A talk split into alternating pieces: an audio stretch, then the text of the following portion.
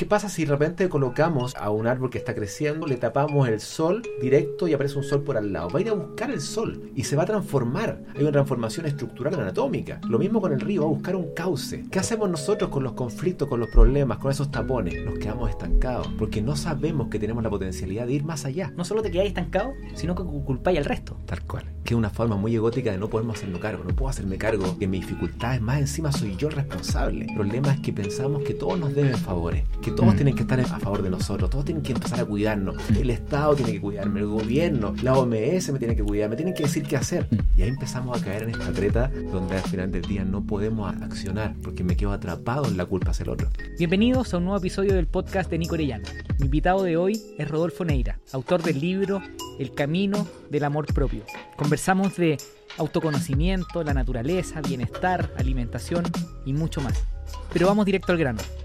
¿Qué es el camino del amor propio? Es un poco la bajada que intenté hacerle al libro, que trata de versar sobre, sobre que más allá de, de la búsqueda del bienestar, ¿cierto? Que uno promueve y que si bien es aconsejable buscar bienestar y tener bienestar, hay algo que también esa búsqueda puede hipotecarte.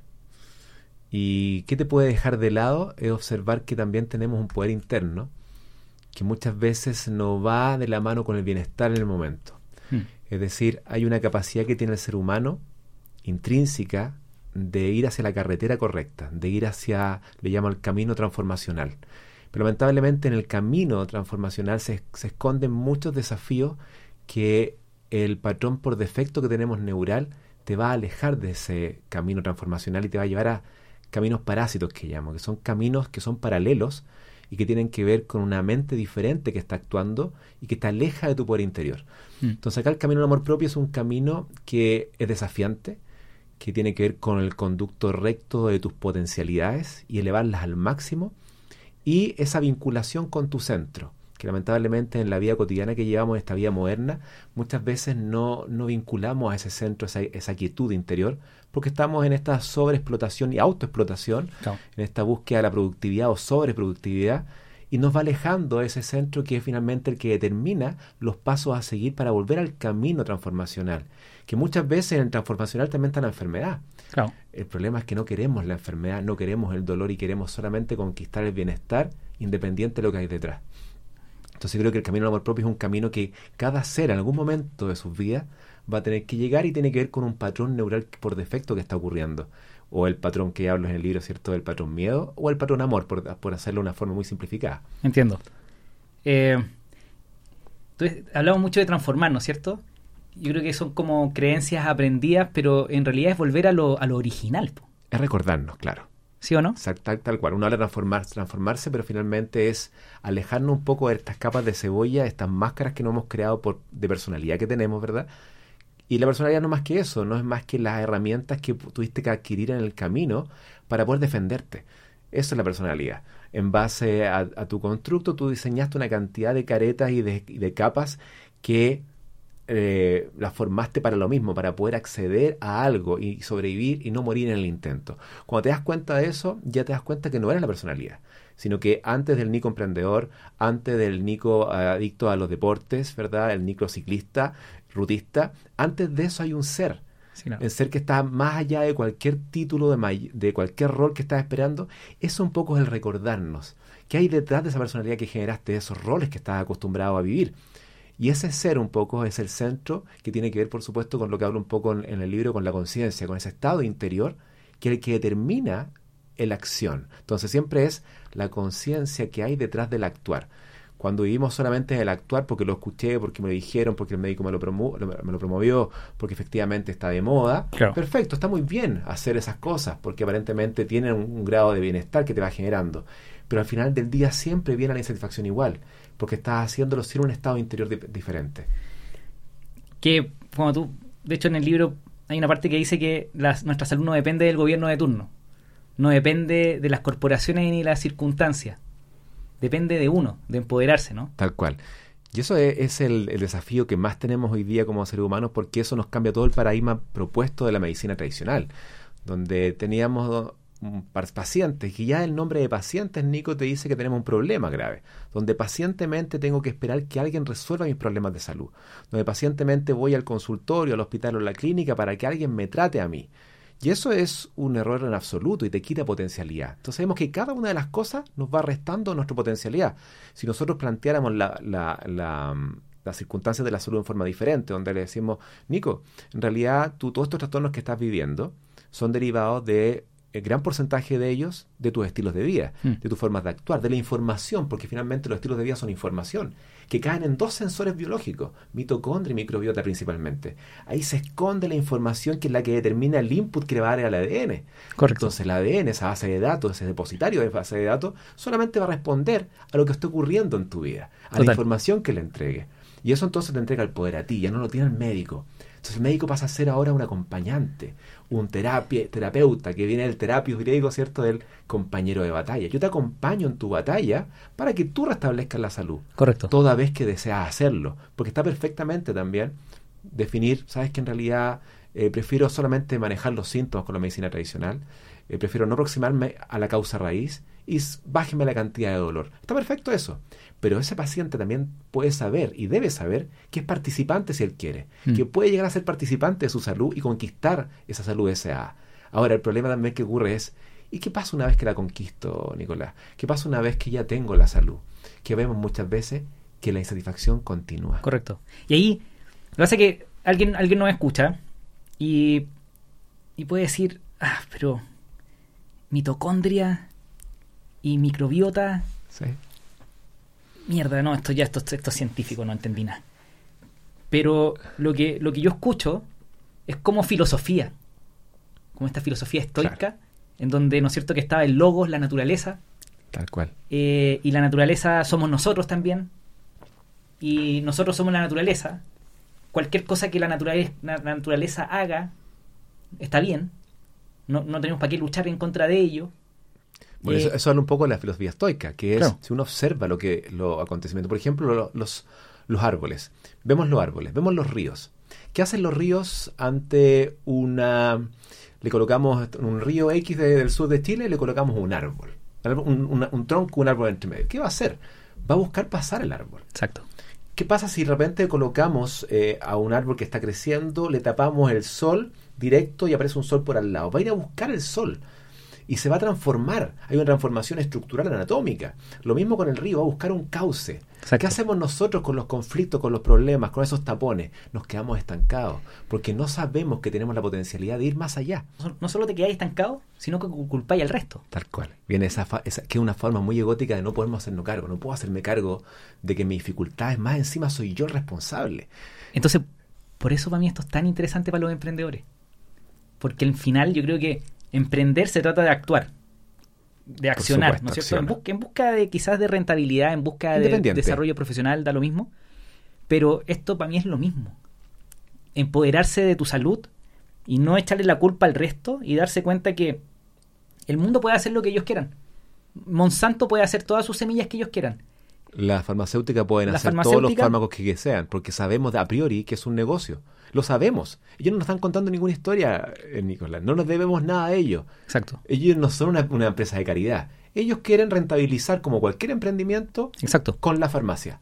Ahora, ¿Qué vamos a hacer nosotros con respecto a eso? Es cómo respondemos. ¿Cómo respondemos ante esa, ante esa, esa, input, esa información?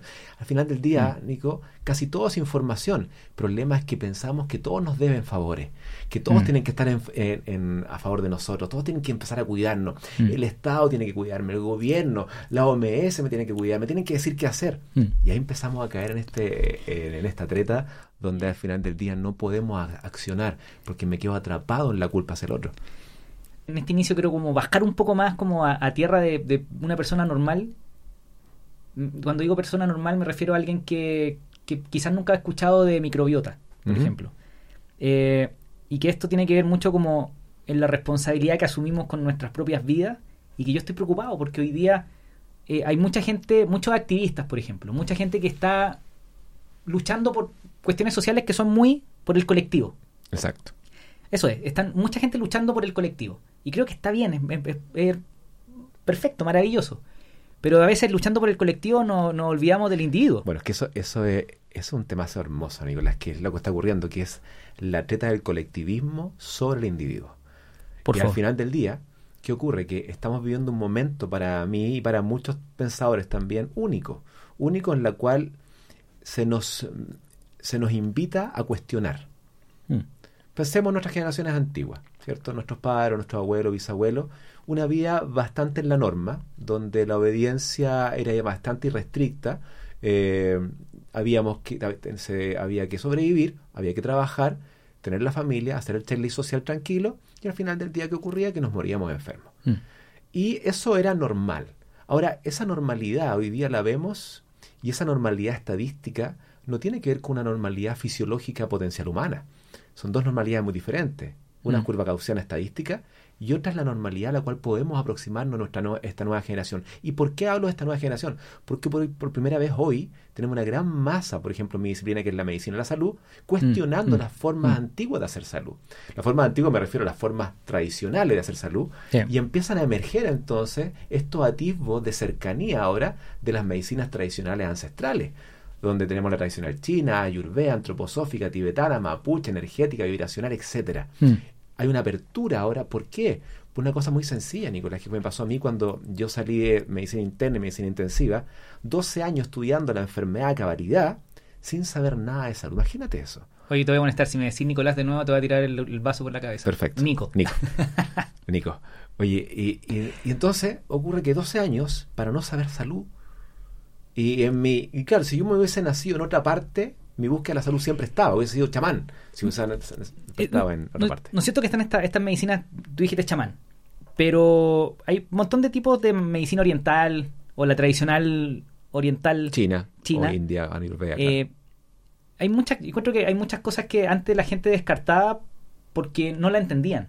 claro. Y hoy día, de hecho, tuve en el libro de decir, como pasó con la física y la mecánica cuántica, hoy día está pasando con la medicina, la medicina y la neurociencia. Entonces, hay, hay doctores que están tratando de entender cómo funciona el cerebro, Exacto, ¿no es cierto? exacto. Y entendiendo cómo la dopamina, cómo actúa la dopamina sobre el cerebro, la serotonina y la no, norepinefrina, exacto. eh, ¿Será que hoy día, como estamos entendiendo un poco más el cerebro, la gente ahora le está dando un poco más de, de sustancia, más, de, más, más peso a lo que está escuchando? Yo tengo una teoría que tiene que ver con el momentum planetario que estamos viviendo y que no tiene que ver con una, una emergencia de la ciencia, sino que eso siempre ha estado. Yo creo que ahora eh, en la persona común y corriente, ¿verdad?, que no está asociada a la ciencia, ha ocurrido algo que, que es llamativo y que es bastante masivo, que tiene que ver con aquello que no ha resultado, coloquémosle una duda y un cuestionamiento. Antiguamente era eso, era, pucha, esto no resulta, hazlo, hazlo igual, es lo que hemos hecho. La copia, la repetición y la imitación antigua era la estándar. Correcto. Hoy día, ¿cuántas personas que tú conoces, Nico, no van al médico y ya buscan una segunda opinión? Ya hay una visión no idealizada de ese médico de bata blanca con fonendo, Correcto. sino que es una persona más que tiene su, su conocimiento y que te va a explicar desde su punto de vista. Pero eso en ningún momento hoy día pasa a ser verdad. Antiguamente era una verdad Exacto. en sí misma. Eso entonces no tiene que ver con, una emergencia de los conceptos. Yo siento que tiene que ver con una aproximación diferente al ser humano a la realidad, donde hay un cuestionamiento desde la disonancia cognitiva. ¿Cierto? Aquello que para mí era una creencia antigua, hoy día, al estar un poco más enderezado al corazón, de alguna forma, ¿cierto? Independiente que lo haya buscado o no, esta energía álmica o más intuitiva, esta inteligencia intuitiva, empieza a emerger y por supuesto que al emerger una inteligencia intuitiva que se opone a la creencia imperante cognitiva, ¿qué hace? Entra en disonancia. ¿Y qué ocurre? ¿Tiene alguna posibilidad de desacreditar completamente el fenómeno intuitivo? ¿O empieza a buscar si efectivamente esta voz interior me está hablando algo real o realmente es una idea loca mía interna? Es como la, la medicina de la abuelita. Que La decía, medicina oye, de la abuelita. tú despertáis, levántate al tiro, porque si te quedas acostado te vaya a quedar dormido no y vaya, vaya a despertar muerto. Pero eso tiene un asidero del boca a boca cultural. Exacto. Por ejemplo, hoy día sabemos que la respiración tipo suspiro es la que tiene mayor efecto en la activación del sistema nervioso parasimpático o vagotónico. ¿Qué es eso del suspiro? Lo que decía la abuelita, respira profundo, mijito. Como, Respira. Cuando uno llora, ¿qué hace? Estás suspirando. Y hoy día vemos que eso lo que está haciendo es activar el parasimpático que estés en una, una, una letanía de alta vagotonía, muy tranquilo, tranquilo y neutro. Exacto. Entonces vemos cómo aquellas frases tradicionales hoy día tienen un asidero científico, que es lo, lo mismo que, que puedes conversar del ayuno. El ayuno antiguamente era como, mira, los- la- las órdenes más tradicionales, más espirituales, más religiosas, ayunan. Qué loco, qué interesante. Y nosotros comiendo todo el día. Y empezamos a observar que aquello que hacían ellos tenía un sentido, no era porque sí. Exacto. Había un sentido espiritual, pero y hoy día le vemos toda la ciencia que hay detrás, tanto en la célula, en la mitocondria, en la microbiota, en el cerebro, en los péptidos cerebrales.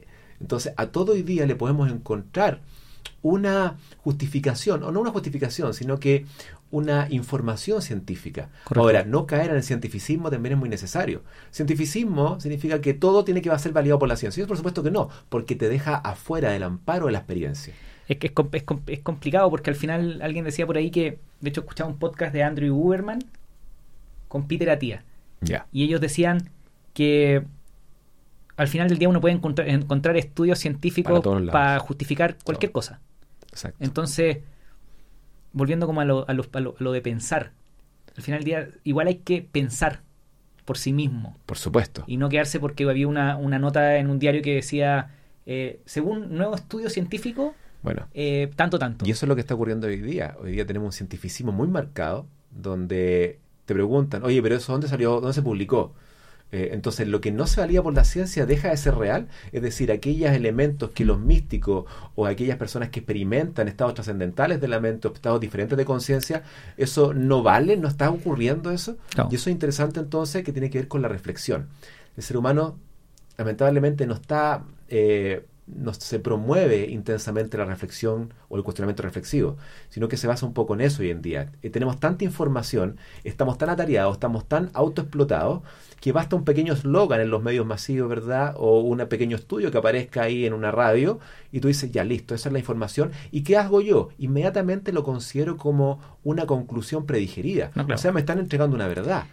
Y ¿Qué ese ocurre? Mm. que ese proceso de reflexión, de escrutinio de la data no está ocurriendo. Se pierde. Y así nos podemos com- comer cualquier tipo de información.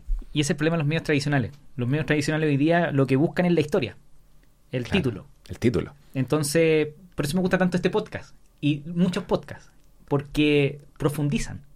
Van mismo. un poquito a la raíz, claro. Eh, Hay tiempo.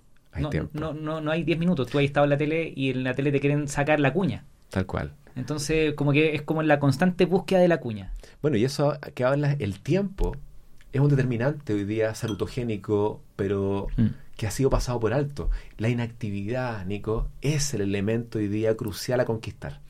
Entonces, Eh, la- la- el sedentarismo, El ocio. No, no, no, no, no, no el sentarismo de la inactividad me refiero a la, la inactividad de la mente. ok. Ese- esa búsqueda del ocio activo, Mm. que no es la mera no acción, sino que es una acción no activa, Sí, en claro. la cual yo estoy ahí en la espera, en la espera de que algo ocurra, Total. donde todo ocurre. El, esto es para los emprendedores. Este este podcast es para emprendedores y gente que vive de lo que ama. Si es que me están escuchando, chicos.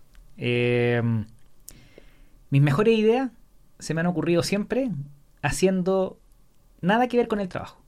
O sea, mis mejores ideas de negocio y de emprendimiento han surgido en lugares donde estaba o caminando con el perro, o me estaba subiendo un cerro, o, estaba andando en bicicleta O en el baño hablan otros también. o en el baño, pero no trabajando. Entonces muchas veces la gente eh, como que quiere encontrar ideas, se, se sientan en el computadora, vamos a buscar la idea y no, pues están en, esta, en este ocio activo. Exacto, y eso es tan importante porque eso también te lleva a conquistar otro elemento fundamental en salud humana que, que muchas veces dejamos de lado, que tiene que ver, Nico, con, con la pausa, ¿cierto? Me pauso para, porque la pausa hay que gestionarla. Hoy en día, tú lo sabes perfectamente, te puede atrapar, atrapar la rueda de la producción y puedes estar todo el día en quehaceres. Sí. Y después llega en la tarde ya con, con, con, con la moral en deuda, ¿verdad? Donde ya hay poco elemento de, de propositividad vital, hay poca voluntad, va, va mermando la voluntad a lo largo del día. Y ya que me queda, disfrute, eh, gratificación inmediata, dopamina barata, rápido, pum, pum. Y se me fue el día sin pausar. En cambio, la pausa, por ejemplo, matinal, una pausa muy rica porque ahí te lleva a esa espera altamente creativa. Y sabemos, por ejemplo, que mientras más tú buscas una idea, más se va a alejar de ti. Exacto. ¿cierto? Este principio que de Alan Watts, ¿cómo se llamaba? Eh, la hipótesis de la recesión, o la, no me acuerdo cómo era, pero era, era el concepto de que mientras más yo busco, más se me aleja. Y no se te ha pasado de repente cuando se te olvida el nombre de un artista favorito. Se te olvidó. Y lo buscas, lo buscas y no lo encuentras. Sí, de repente estás lavando los platos y aparece. Sí, no. Dejaste que tu ser haga la pega de búsqueda. Total. Acá ocurre lo mismo. Si no le das el espacio, la creatividad va a ser muy, muy escasa. Y hoy día tenemos una deuda de pausa que va vinculada a la deuda de, de este sistema nervioso parasimpático. Tenemos una desregulación autonómica que es muy potente hoy día en salud, donde tenemos una activación simpática muy alta, sobrevivencia, y una activación parasimpática muy baja, que es, comillas, estoy a salvo. Ese estoy a salvo no lo está leyendo la biología de la mayoría de las personas. Total. Eh, para la gente que, que le puede costar tomarse esas pautas o ocio activo, yo lo que hago, por ejemplo, porque tú quizás me, no, me veía acelerado, no, no sé si acelerado, pero sabéis que tengo hartas cosas sobre mi mesa, ¿no es Sí, cierto? sí.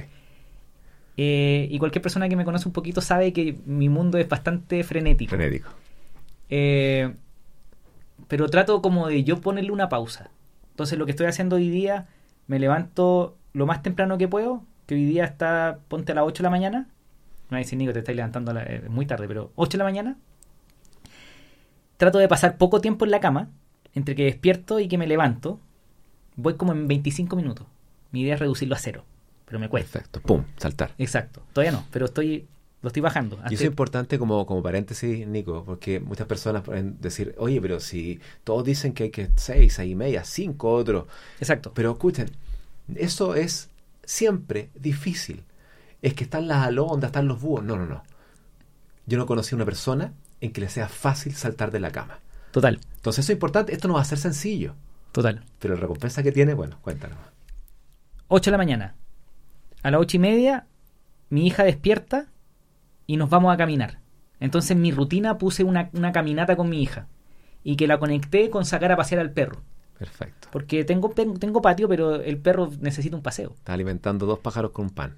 Entonces me fui a dar la vuelta y una vuelta larga a la manzana, aquí en La Reina, son Larguita, sí. 40 minutos. Y mi teléfono lo dejo acá. Eso es importantísimo. Y me voy conversando con la Simona. Simona, ¿qué vaya a hacer hoy día? Y empieza a hablar y empieza a cantar, o nos vamos cantando canciones. ¿Qué edad tiene? Dos años, siete meses. Entonces ella camina atrás del perro y día, hoy día se llevó al perro. Dexter hizo caca, agarré la bolsita y se la entregué a ella, su responsabilidad. Entonces andaba buscando un basurero. Y en esas caminatas, mi cabeza está concentrada en cualquier cosa menos pega, Exacto. pero igual van Van conectando entrando, cosas. Por supuesto. Y, y es el poder de las rutinas. Uf, qué importantes son. ¿Cómo, ¿Cómo crees tú que alguien podría... Porque estamos hablando que la, perso- la persona que se puede levantar a las 5 de la mañana, a las 6... Yo, yo solamente creo que hay que meter 7 horas potentes de sueño. ¿En qué orden? El que mejor te acomode. Sí. Eh, tratando de seguir... el- Incorporando también las, las naves y algunas siestecitas entre medio. ¿No es cierto? Sí. Tratando de seguir el ciclo eh, Circadiano. circa- circadiano. Pero para alguien que no tiene idea de rutinas, ¿cuál es la mejor forma de armarse una rutina? Primero, tener las ganas de hacerlo. Es fundamental, porque esto le puede llegar a personas que en realidad no han, no han ni siquiera coqueteado con la idea de que sea importante. Y está bien, porque esto nos va a llegar, a ti te llegó la idea de repente, a mí también, esta idea de, bueno, y yo decía, lo tengo- como desafío en mi, en mi Instagram, que se llama Conquista tu Mañana.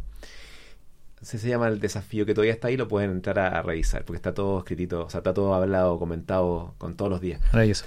¿Con qué mañana qué consistía? Consistía en que hay que entender que la situación actual es frenética, ¿cierto? Que vivimos una, una sobreexigencia continua, una hiperproductividad, el que no trabaja es flojo, todas esas creencias, por supuesto, están ahí todavía imperando. Pero también tenemos la necesidad interior de tener un espacio para cada uno. Mm. Ese espacio no está porque tú te amaneces en la mañana y antes de tener ese espacio, muchas personas amanecen con el rol Nico. El rol Nico papá, el rol Nico emprendedor, el rol Nico hijo, el rol Nico esposo. Entonces empieza la carrera de los roles y acorde a como te veo claramente va a querer el máximo excelencia en cada uno de los roles. Correcto. ¿Y en qué momento entonces el ser no rol aparece en la historia? Eso es lo que busca el Conquista tu Mañana. Busca que antes de que partan tus roles del día, tú te entregues una hora de regalo para ti, para saber qué está ocurriendo con ese ser detrás de los roles. Con ese Nico que vino acá con un propósito, con una misión, donde el universo a través de ti quiere algo. ¿Estás alineado a ese algo? Eh, ¿Cómo lo estás pasando en tu cotidiano? ¿Cómo lo estás pasando en tu parte laboral? ¿Cómo empezar a analizar y escrutar mi vida? Entonces, 15 minutos de reflexión. Reflexión de cómo está mi vida. ¿Cómo está en relación con mis padres? ¿Cómo está en relación con mi hijo? ¿Soy simplemente un proveedor o soy algo más? ¿Cómo está en relación con mi pareja? Eh, y ahí empiezo entonces a analizar cómo está mi vida, porque eso te va a dar un input de qué está ocurriendo con tu mundo interior. Correcto. Y ahí entonces puede empezar a ocurrir cositas. Después puedes agregarle 15 minutos, por ejemplo, de journaling, de escribir cualquier cosa. Uno dice, pero son cosas que no sirven mm. nada. Y que si lo empezamos a hacer y vemos dos personas que lo han hecho, los resultados son asombrosos. ¿Cuánto se realiza? Ahora, ¿va a ser fácil? No, va a ser difícil. Pero no existe nada sencillo, ¿cierto? Que, que, tenga valor en sí mismo. La mayoría de las cosas la pena. tienen, efectivamente, tienen algo potente. Y si tú quieres sacar algo que valga la pena potentemente, lo más probable es que tenga que atravesar el dolor de vivirlo. Correcto. Entonces, esa primera horita, donde todavía no tengo que partir el día, por ejemplo, y incluso alguien que parte a las 7 de la, mañana con sus actividades, me levanto, me ducho, tengo que sacar a mi hija de la cama, voy a hacer esto otro, bueno, entonces esa persona a las 6 tiene que levantarse. Otro que parte a las 9, a las 8 será. Correcto. Pero conquistar esa, esa, esa horita para ese ser que antecede al rol. Y es muy interesante porque muchas veces vamos a vivir la incomodidad, me cuenta que estoy, Nico, donde no quiero estar. Correcto. Eso es muy interesante. Porque ahí te propone, ¿cierto? Esa voz interior que va a comunicarte con ella en ese primer momento, ¿verdad? Ese conocimiento interno de esa voz, eh, que podemos llamarla de muchas formas, yo le llamo conocimiento o inteligencia intuitiva, que es lo que está conectado con algo más profundo, más sustancial.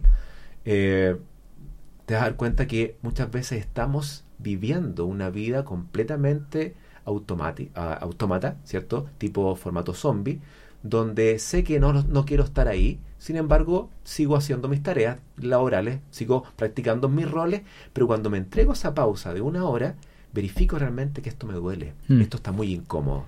Y ahí entonces, si eso lo hacemos diariamente, esa incomodidad te va a llevar finalmente a que quizás puedas hacer el cambio que tanto anhelas a mí me parece atómico porque yo lo que quiero es ser mejor pareja, mejor papá, mejor emprendedor, quiero ser mejor. Entonces necesito ser más productivo para poder tener hacer lo mismo en menos horas. Y ahí está mi curiosidad de todo este tema. Quiero vivir más porque mi hija tiene dos años y medio, quiero que cuando yo tenga 65 quiero estar, bueno, como tú. Ahora tú tenés 40 y algo, pero llegar muy fuerte a los 80 años. Eh, para jugar con mis nietos, para sentirme bien. Entonces, y como emprendedor las quiero hacer todas. Entonces, si empiezo a fallar en, lo personal o empiezo a fallar en diferentes ángulos, no voy a rendir. Pues, entonces... Claro. Y ahí creo que yo tocas, tocas en el punto clave, Nico, que es el poder interior, que es donde yo quiero dirigirme de aquí en adelante porque me di cuenta que he pasado, yo llevo 12 años estudiando salud, los primeros 12 mm. años estudié enfermedad, los, mis, próximos 12 estudié salud, que no se estudió en la, en la, universidad de eso, eso no está en las mallas curriculares estudiar la salud está solamente ser especialista en enfermedades y cuidarlas, ¿cierto? Que no se salgan de la raya. La medicina, la, medicina alópata. La medicina alópata que principalmente, ¿verdad?, eh, se ocupa de la enfermedad.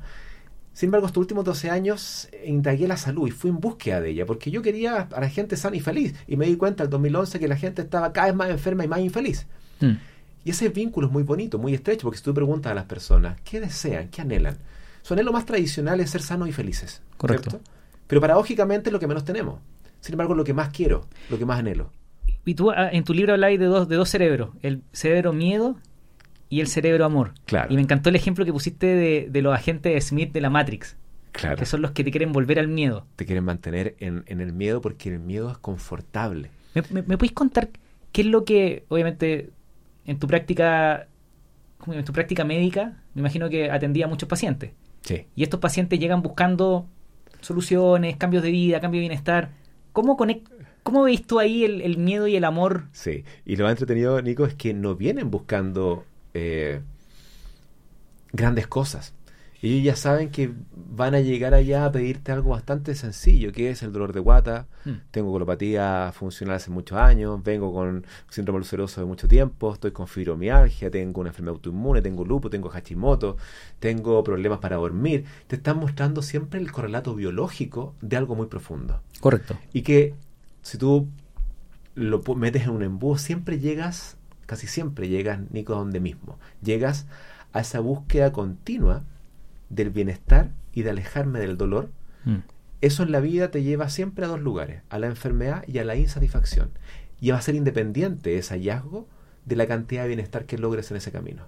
O sea, puedes llenarte de bienestar. Sin embargo, las dos consecuencias de ese caminar con ese formato, con ese énfasis, es insatisfacción profunda y enfermedad. Ahora, la insatisfacción, que me he dado cuenta, Nico, eh, no la cuentan muchas veces, ¿cierto? Yo la tengo que sacar. Porque te van a, van a llegar por la enfermedad, ¿cierto? El dolor, eh, la fibromialgia, el síndrome de fatiga crónica, algo que está ocurriendo, que está el desequilibrio de tu cuerpo, que es solamente eso. La información fue tan anómala que la capacidad autocurativa, harto, eh, la capacidad de eh, autoequilibrarse, se rompió. Correcto. Pero detrás de eso se em- está empujado por esta ausencia de sentido. Y ahí llegamos a algo que para mí es gravitante en salutogénesis. Antonov, que lo hablaba el año, a los finales de los años 70, al ver eh, cómo las mujeres que salieron de campo de concentración, un grupo grande de ellas, eh, no mostró signos de traumas severos. Se mantuvo, se mantuvo firme, se mantuvieron resilientes, tenaces, fuertes, luchadoras y comprendieron las circunstancias. Mm. Empezó a analizar qué había ahí, porque claramente elementos de salud muy fuertes. Total. Estamos viendo que vivieron las cosas más tremendas que, que ha ocurrido. Una de las más cosas más tremendas. ¿Y qué vio? Vio que se escondían en ese formato completamente inconsciente de vida tres elementos fundamentales que lo categorizó como los elementos más potentes en salutogénesis, ¿cierto? Que es la creación de salud. Uno es que lo que está aconteciéndote a ti, a mí y a las personas tiene cierto grado de traqueo, tiene cierto grado de, de, eh, de predicción. O sea, hay ciertas cosas que tú has hecho en tu vida, que has pensado en tu vida, que has vivido en tu vida, que te están llevando a este estado.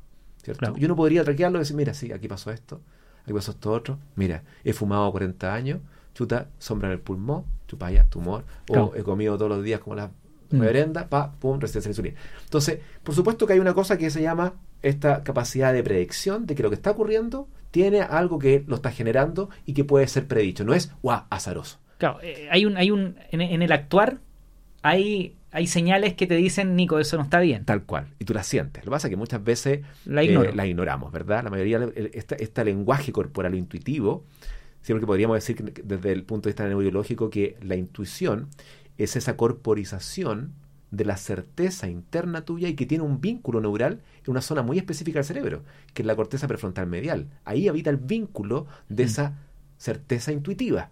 Eso no estamos hablando entonces de algo así como medio extraño, medio... No, no, No. Tiene, un, tiene un correlato neural muy bonito que está muy cerca de la zona de la ecuanimidad. Por eso es muy difícil estar en plena certeza cuando estoy en arrebatos emocionales. Correcto. Debo estar en el centro. Entonces, la primera cosa es, el cuerpo te habla, te va enseñando, tú observas cosas, conductas que han llevado al mismo destino, entonces esto es, pucha, esto era predecible que ocurriese. Esta fibromialgia, por supuesto, ¿por qué? Porque llevo una vida en la cual mi insatisfacción se ha profundizado cada vez más. Y el grito del alma me duele todo, fibromialgia. Pero después el segundo elemento salutogénico más potente es que las herramientas que se requieren para poder alejarme de aquello que está ocurriendo están en ti. O sea, Mm. esa caja de herramientas habita en tu ser. Y la tercera eleme- elemento potente, que para mí es el más importante, es que lo que te está ocurriendo tiene un sentido profundo, Mm. tiene una sustancialidad y tiene un significado que tienes que ir a buscar. Bueno, estas chiquillas entonces que habían vivido estas experiencias fuertes tenían claras esas tres cosas. No estaba ocurriendo desde, la, desde el vector del humano 1.0, que es yo soy la víctima. Mm. La vida me sucede a mí. La vida me pasa a mí. Hasta que después te das cuenta que tienes que rendirte ante esa, hasta, esa vivencia o esa creencia y pasas al 2.0, donde yo creo la vida que quiero. Para Claro. que después pases al 3.0. Ya te das cuenta que ni siquiera eres tú el que está construyendo. El universo, ¿cierto? Y tú eres solamente un anclaje más de algún propósito mucho mayor que subyace a todo lo que estás viendo. que cuando hablamos del universo, quizás nos podemos ir como hacia el futuro, ¿no es cierto? Como de que lleguen los, los, no sé, los alienígenas y como, como en esta película Interstellar, Sí. donde, claro, el, el humano se desarrolló tanto, conoció tanto su cerebro probablemente, que logró viajar en el tiempo, el espacio, eh, entendió la gravedad, etcétera Entonces, como que ya es película de ciencia ficción. Sí. Pero lo que tú estás diciendo lo decían los griegos, lo decían los romanos, que es, al final, la naturaleza. Exacto. Si la naturaleza me lo está haciendo, es por algo y es, no lo tengo que juzgar. Y ahí viene un poco el principio estoico, que es la aceptación, Exacto. ¿cierto? Naturaleza. Bueno, naturaleza es uno de los elementos más potentes en salud y menos divulgados. Por supuesto que en los últimos cinco años esto ya ha explotado. Pero, pero la gente ya está entendiendo Sí. que la vitamina D es clave Sí. y que te la da el, El sol, sol. en el colesterol de la, de la piel. Exacto, un derivado es del colesterol. Perfecto. Pasa que en, en la formación de, de colesterol, una parte, que el 7 cole- 17 colesterol, se, se va a la piel para hacer previtamina D. Entonces tú llega la incidencia del rayo B y que genera entonces esta previtamina D que va al hígado y luego al riñón y se activa como vitamina D, con el calciferol. Pero lo entretenido es que, claro, uno dice, de sentido común de nuevo, Nico, el sol es importante para la vitamina D. Pero uno se puede quedar ahí y decir, ya, por el sol entonces vitamina D, pero también el sol es muy dañino, estamos todos con máscaras, ¿cierto? Con protectores, Correcto. y nos damos cuenta que el sol es el determinante de la vida en nuestro planeta. Correcto. Sin embargo, tenemos miedo al sol. ¿No te parece extraño? eso? Es una paradoja también. Si todo vive por el sol, cada planta, cada elemento que ocurre está eh, habitando por las moléculas inducidas por el sol, cuando el sol le impactó a, el- a la molécula DHA, ¿cierto? La molécula DHA generó finalmente esta sopa, eh, esta, este, lo que se llama el estallido cámbrico, donde aparece el primer cerebro. Bueno, eso es derivado del sol. Y nosotros hoy día tenemos que andar escondiéndonos. Por supuesto que lo lo hemos dañado, eso es bastante evidente. No significa que estar exponiéndonos cuatro horas a las tres de la tarde en, el- trópico. Pero sí tenemos que entender que ese daño no justifica esta, esta suerte de demonio o demonización que le tenemos al sol. Y tenemos que entender que los fotonutrientes, ¿cierto? que esconde el sol, son mucho más allá de lo que imaginamos con la vitamina D. Entonces hoy día sabemos, la ciencia tras del sol está recién em- em- emergiendo. Por supuesto que estaba documentada antes, pero hoy día le empezamos a encontrar más sentido científico. La producción, por ejemplo, de energía directa a través del estímulo fotónico. Estímulo fotónico derivado de ciertas longitudes de onda, infrarrojo y rojo. ¿El dónde? En la mañana. Correcto. Entonces los yogis que hacían esta, esta exposición matinal al sol, el sun gazing, donde yo me voy a exponer a la radiación matinal, sin saber, pero sé que esa cuestión me mejora muchísimo. Hoy día sabemos lo que ocurre. En la que- mitocondria, Perdón. con eso termino. En la mitocondria, por ejemplo, solamente un ejemplo, existe la citocromo C oxidasa, una molécula productora de energía que el estímulo fotónico con ese tipo de radiación electromagnética en ese, en ese espectro te induce formación de energía directa. Y tú puedes experimentarlo. Yo lo he experimentado con HIT, por ejemplo. Hacer HIT en la mañana, habiendo hecho este sun gazing de 20 minutos, exponerme a esta radiación, versus no. Bajo mismas similares condiciones, por supuesto que no está tabulado ni estudiado, pero tú puedes experimentarlo. ¿Qué pasa con tu energía vital y fuerza en ese momento derivado de la exposición solar? Entonces estamos hablando que somos organismos entonces fotosintéticos, o sea que estamos, eh, que igual como hacen los cloroplastos la fotosíntesis, nosotros también estamos haciendo energía derivada del sol. O Mm. sea, podríamos incluso pensar que estos chiquillos que andan en India o en China o en el Tíbet comiendo sol solamente, podrían ser eh, completamente real esto o cae en el mundo de- del misticismo esotérico y lo no explicable.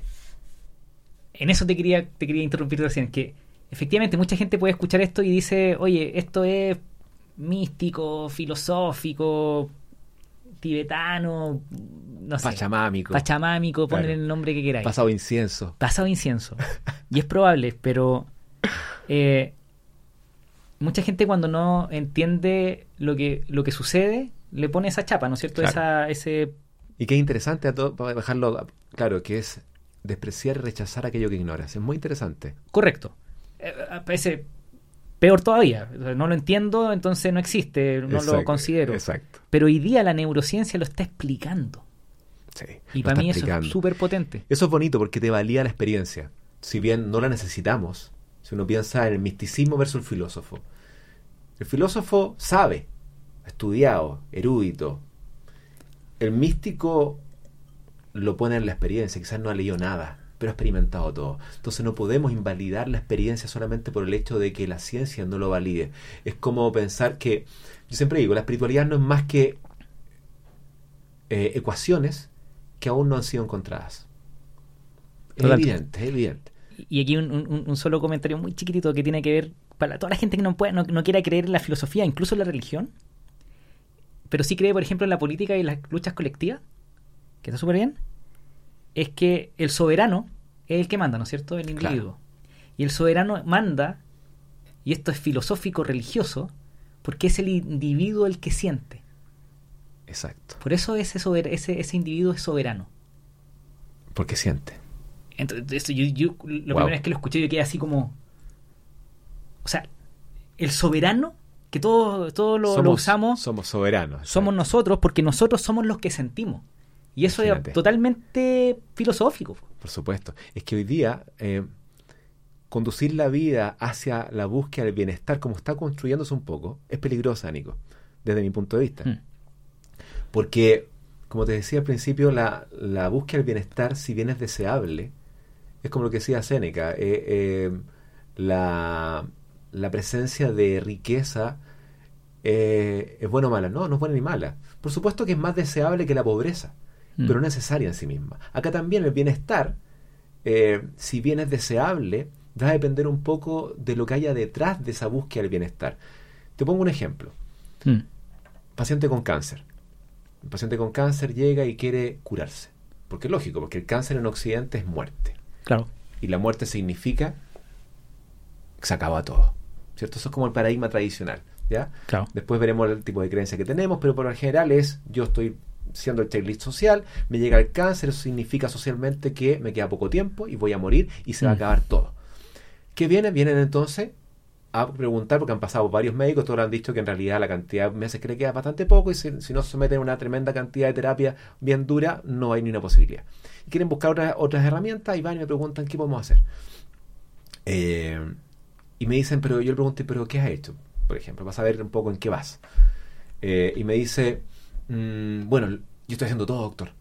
El lunes, Mm. eh, manetoterapia. El martes, imane. El miércoles, yoga. El, ju- el jueves me meto con eh, Qigong y después hago otra de Tai Chi. Eh, después el, el sábado voy ahí a España y me compro unos muérdagos y me inyecto unos muérdagos. Después me hago, etcétera. ¿A qué voy con esto? Es que está perfecto el mundo de las terapias que complementan la salud. Pero el problema es que lo que se esconde detrás de todo ese accionar, Mm. que parece muy adecuado, ¿cierto? En base a los resultados que han mostrado cada una de esas técnicas, lo que esconde es tres cosas fundamentales. Miedo, resistencia y rechazo a lo que es.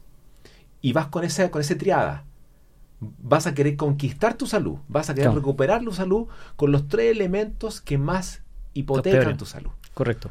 Versus aquella persona que el mismo cáncer, las mismas cosas está haciendo, pero lo que hay detrás es una aceptación radical, una confianza plena al proceso y una gratitud por el proceso que le toca vivir.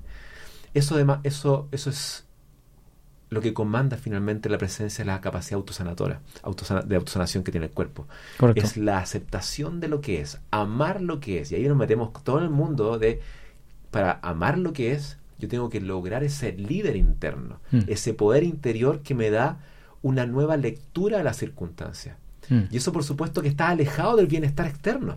Entonces tú puedes quererlo. Entonces comes diferente de la forma que te, te gusta a ti o que está promovida hoy día en, la- en las redes. eh, haces el, el- el el club de las 5 de la mañana. Haces el journal y después haces la meditación de la tarde. Después haces el hit. Y está perfecto, pero es súper importante ver qué hay detrás de toda esa búsqueda. Que es el sentido. Ahí me, me pusiste. Claro, porque en este camino del amor propio, yo creo que si lo seguimos, eh, creo que podemos prevenir situaciones más complicadas. Por supuesto. El problema es que hablaste de alguien que tenía cáncer, que alguien que ya está quizás sent- sentenciado. Eh,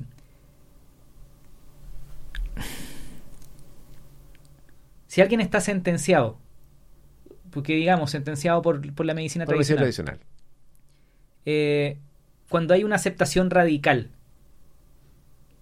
tú como médico o, o- o como compañero de batalla, eh, ¿qué le diría a ese paciente? Como, pruébalo todo o disfrútalo. Buena pregunta. Y ahí es súper importante, de hecho lo estuve hablando hoy día con los participantes, unos pacientes, que ya se llaman, le llamamos participantes ahora. Me encanta. Eh, Que participen en que su- participen. Eh, yo te voy a acompañar, yo te voy a mostrar un poquito el camino que parece ser indicado. Es relevante y fundamental que el participante determine en base a las herramientas que se le muestren el camino a elegir. Mm. El camino a elegir de no hago nada más y me pongo a disfrutar, perfecto. Pero volvemos a lo mismo. ¿Qué hay detrás? Correcto. El que va a hacer todo lo posible, va a ir afuera, se va a ir a, a internar a un, a un centro de Ayurveda en India, perfecto. El que va a ir su vida normal, sin, sin importarle mucho.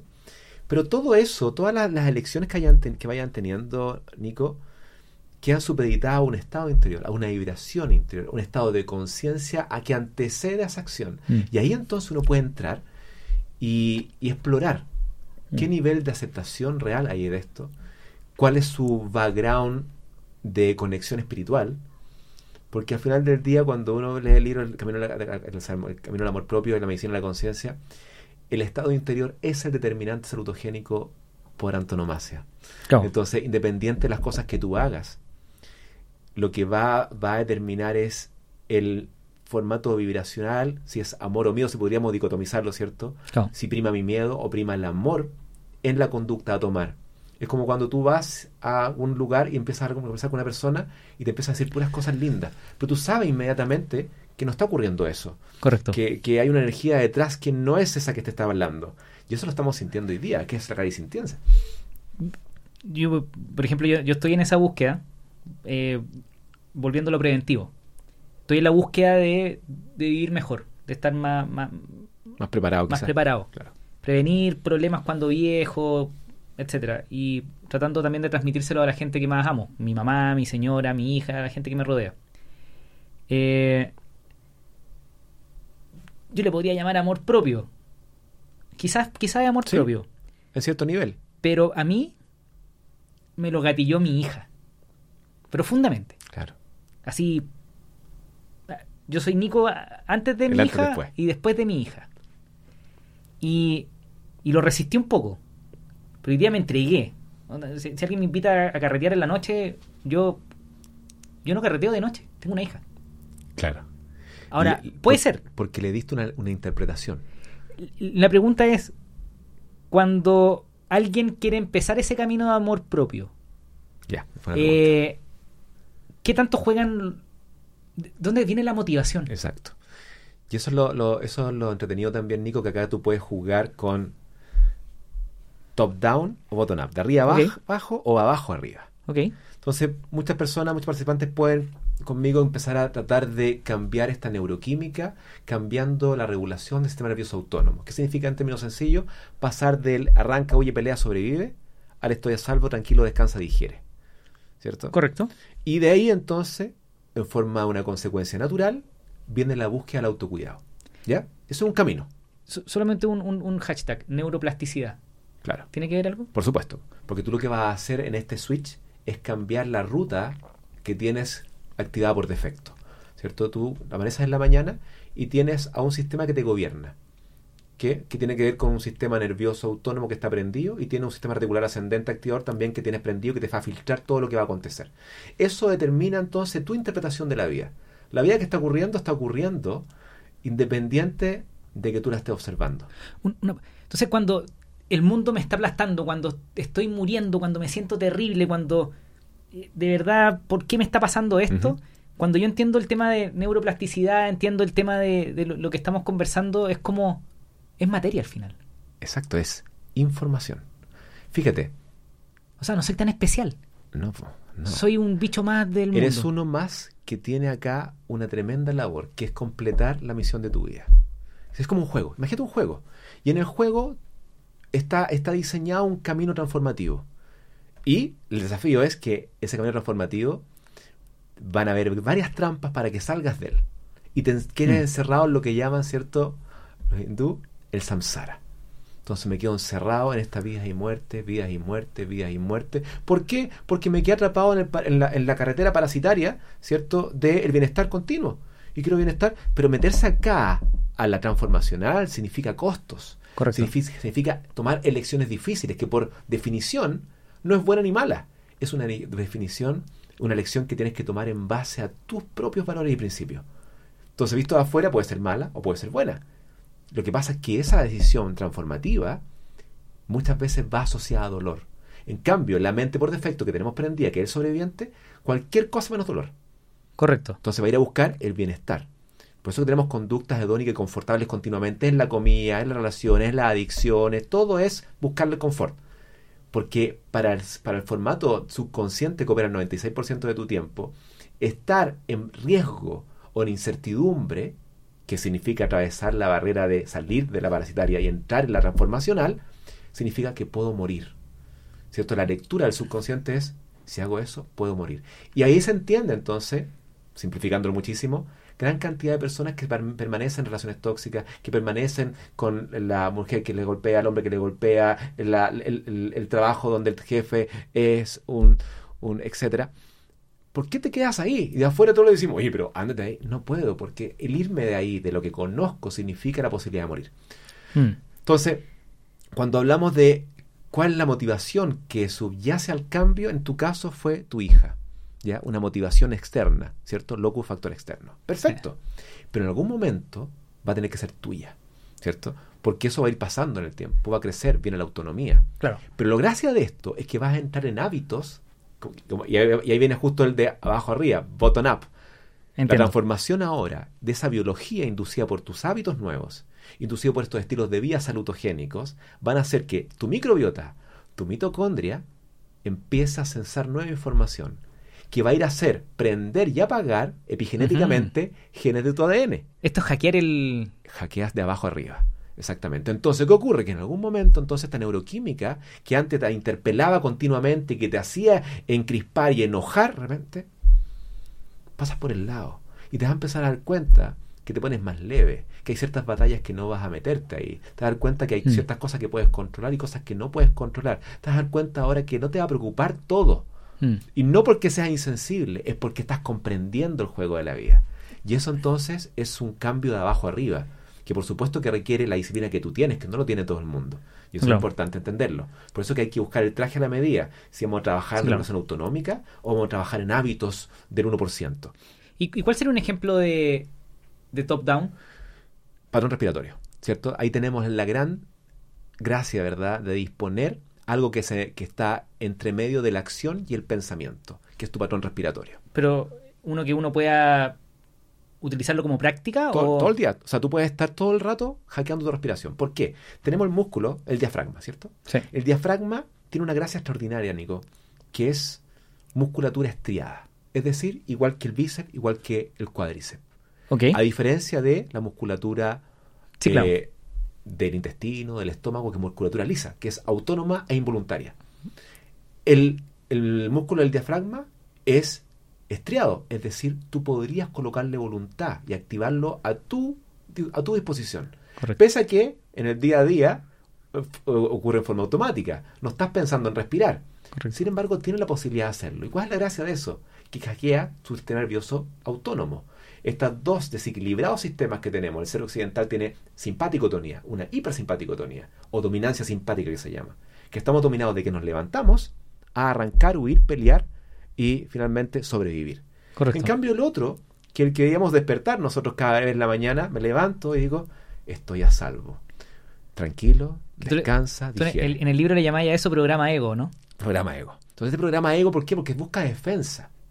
Y tiene entonces, imagínate el subconsciente eso determinando, determinado por la evolución humana. Antes teníamos, por supuesto, bastante agresiones externas, habían ambientes hostiles, tribus complejas, animales peligrosos, si a eso agrégale tu, tu biografía, todos heridos, por supuesto, todos construyendo desde la herida. A eso agrégale entonces tu pasado patobiográfico, las vivencias mm. intrauterinas. ¿Qué mm. pasó después ahora con las situaciones culturales, sociales, geopolíticas, eh, sanitarias de hoy en día? Todo eso refrenda a este sistema, lo, lo refuerza. Te dice, Nico, ¿viste? Hay que estar muy atento, esto es muy peligroso. En cualquier momento nos morimos. Entonces, ¿qué ocurre? Que eso está muy, muy engranado y un sistema por defecto que activa inmediatamente a todo el mundo. ¿Cuál es el problema de eso? Que el estrés que constituye, ¿cierto? La, la, biología que va a, a, mover es una biología de estrés crónico, que determina incluso que incluso en células empiezan a producir lo que se llaman patrones moleculares asociados a daño o asociados a peligro. Y mm. se transportan de una célula a otra estos patrones. Estaban diciendo, Julián, estamos en peligro, estamos en peligro. Y genera entonces este estado inflamatorio crónico de bajo grado, en la cual la inmunidad cae, ¿verdad? Está solamente reactivo y empiezan a producirse estos cambios en la epigenética derivados de la mitocondria en disfunción. Entonces, disfunción mitocondrial, disbiosis microbiana, disbiosis de la microbiota, todo es lo que determina el hologenoma, que es el genoma, que son las el genoma que aporta la microbiota y nuestra mitocondria. Esa información Mm. entonces hacia abajo depende de la vivencia interior. Y la vivencia interior no depende de lo que está ocurriendo. 91.4% de las cosas que estás pensando no van a ocurrir nunca. Y casi siempre son negativas. Entonces, nuestra mente es un punto muy importante porque tenemos regulación mental, pero abajo de eso tenemos integración neural. Y ahí podemos intervenir Mm. en la integración neural a través de múltiples cosas que hoy día sabemos, desde poner las piernas, como hablaba de naturaleza, poner las piernas descalzas en la naturaleza, en el pasto, en la tierra, en la arena, en el mar. Los ¿cierto? baños de sol. Los baños de sol, ¿cierto? Que me meto a bañarme en el sol, a exponerme un rato a esa temperatura, a exponerme a los rayos de la mañana, de- del atardecer. Me voy a exponer a un, a un, a un grupito de árboles, ¿verdad? La, eh, donde están los coníferas, para recibir este Shinrin-yoku, que es el Sí. baño de bosque. Y eso entonces, pero con la inmersión total. Yo no puedo estar allá chateando, no, no, no. La idea es que tú vayas a experimentar esa naturaleza y ahí entonces esta integración neural que estás logrando, ¿cierto? Hackeando de arriba abajo, Mm. permite una regulación en la mente. El ser humano no tiene mente regulada porque no tiene integración derecha-izquierda del cerebro. Ese es un, Claro. es un desafío. Integrar aquello que es abstracto, simbólico del derecho con lo racional y lógico del izquierdo. Entonces hoy día estamos pasando de un ambiente de la cosmovisión del logos, lógica, intelecto, cognición, como lo que prima en la vida, a uno mixto, donde le agregamos también el holos ahora, donde la intuición es fundamental. Y ahí un Mm. dato importante para, para buscarle, el, agregar el sentido, que cuando tú empiezas a escuchar esta, esta inteligencia intuitiva y empiezas a hacerle caso, empiezas entonces a conducirte en base a lo que el timón de tu alma o corazón, ¿cierto? Te está hablando que es la inteligencia intuitiva. eh, lo que empieza a ocurrir es que la razón ya no toma la decisión. Pero la va a utilizar, por supuesto. Pero ¿para qué la va a utilizar? Para que la decisión del corazón, esta inteligencia intuitiva que te está diciendo haz A, Mm. no sea filtrada por la razón del miedo que te dice no, jamás. Porque siempre las decisiones del corazón son incertidumbre. No sabemos, porque te abre puertas. Correcto. Y te pierdes entonces la posibilidad de entrar a la, a la, a la carretera transformativa. Y te quedas en la parásita donde está el miedo.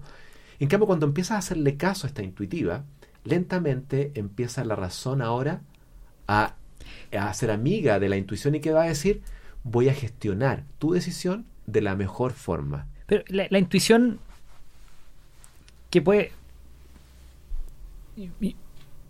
A mí también me pasa que si se van en, en- en la muy chamánica o en la muy budista, o no, no budista, pero eh, La Espiritual. espiritual. como que me pierdo, pero en realidad la intuición son señales. Es que, son- es que es un sistema, es sea, un sistema integrado corporal. Si yo, mira, por ejemplo, hace unos días discutí con mi madre y esa noche dormí, mi recuperación fue terrible, desperté agotadísimo. Y eso que dormí siete horas, perfecto.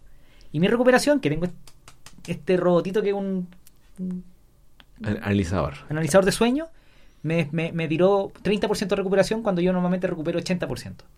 Entonces, la señal es, esto me hace mal, pero con un reloj, que no es reloj, sino que un dispositivo que me mide, me dice, no, esto está mal, Tal cual. está mal. Está y, mal. y tiene una explicación, porque el REM se ve afectado, porque mi, mi, mi, mi variación de ritmo cardíaco se empeora. Claro, el vari- la, variabilidad, La- la variabilidad. baja, ¿cierto? Hay mayor estrés, simpaticotonía. Lo único que quiero decir es que para alguien que nos esté escuchando, todo lo que nosotros estamos conversando, que a veces puede sonar un poco como místico, es súper científico. Súper.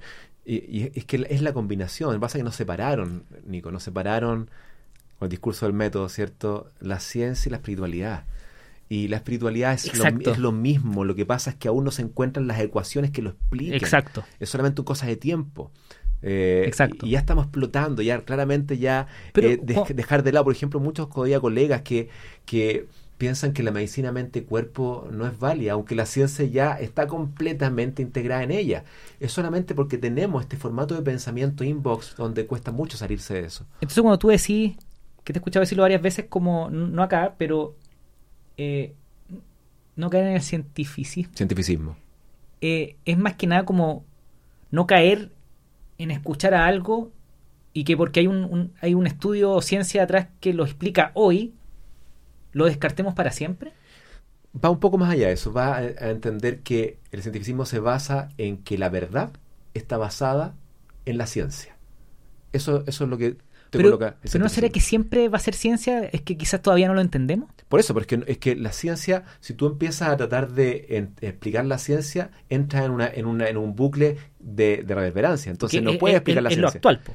Claro, entonces es lo que conocemos hoy. Entonces, pero lo que pasa es que cuando tú piensas que la verdad está explicada por la ciencia, entra en una falacia inmediata, porque todo lo que se experimenta que no tiene validez por la ciencia no existiría. Porque los médicos hace 3.000 años los quemaban porque creían que eran brujos. Por supuesto, y eso, eh, imagínate que tenemos todavía pe- pensamientos de que eh, los trastornos neurológicos como la epilepsia eran eh, hechizos. Entonces, ojo, no quememos al que parece brujo porque capaz que algo de razón tenga. Por supuesto, lo que tenemos que hacer ahora es aceptar que la ciencia tiene un coto, que es la observación el método científico. Ese es el coto que tiene. Entonces, no le pidamos lo que no puedes entregar. Mm. Entonces, ¿qué ocurre? Que cuando algo no puede ser validado por la ciencia y lo estás experimentando, solamente falta tiempo para que eso sea explicado por la ciencia. Exacto. Nada más falta que la ecuación llegue.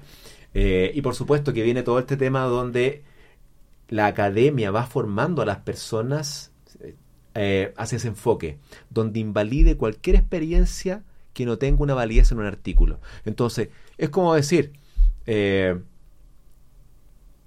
me quiero tirar un paracaídas. Tú tuviste paracaídas, ¿cierto? Sí. Ya. Entonces me subo al avión, a la avioneta. Eh, yo te digo, hoy día, lamentablemente, Nico, no tenemos estudios que nos demuestren, y se publicó, eh, que nos demuestran, tratando de mostrar esto mismo. Por favor. No, tenemos, tenemos estudios que muestren que tirarse con paracaídas de un avión eh, sea mejor que tirarse sin paracaídas. ¿Qué vas a hacer? ¿Te vas a tirar sin paracaídas? No tenemos data, no hay ciencia dura que diga que tirarse con paracaídas es más seguro que tirarse sin paracaídas. Buen Eso ejemplo. dice la ciencia hoy día. La intuición me dice que no, po, hay que tirarse con paracaídas. Exacto, entonces no necesitamos, para millones de cosas, no necesitamos la validez científica. Y eso se publicó en, en British Medical Journal el 2005, mostrando eso, que la ausencia de evidencia no es evidencia de ausencia. Es solamente, primero, o que no se requiere, o que todavía la ciencia no ha llegado con esa ecuación para predecirla. Total. No, total. Y no me quiero, no quiero, no quiero terminar antes de entrar a, a una parte re importante que tiene que ver con lo que estamos hablando de muchos estudios, y esto yo creo que es lo más polémico para mí de tu libro. La alimentación. Perfecto. En base a plantas. Que hoy día hay como. O sea, todos los temas de del cómo vivimos hoy están siendo cuestionados, ¿no es cierto? Y se generan como bandos. Sí, se polariza. bandos muy. Se, se generan dicotomías. Y tú sabes que el mundo no es una dicotomía. Es Claro. mucho más que eso. es- hay una escala de colores. Hay una escala de grises, claro que sí. Y. Y tú en, en el libro proponís. Volver a la. Que en una pregunta, pero tú proponías en, en el libro algo que efectivamente está muy comprobado científicamente: que la gente que vive en base a plantas, alimentándose en base a plantas, eh, es mucho más saludable. Sí. Pero la pregunta que yo tengo es, ¿no será que en realidad los que... O no, lo pongo de otra manera. ¿Por qué le vamos a echar la culpa a la carne cuando quizás es del azúcar?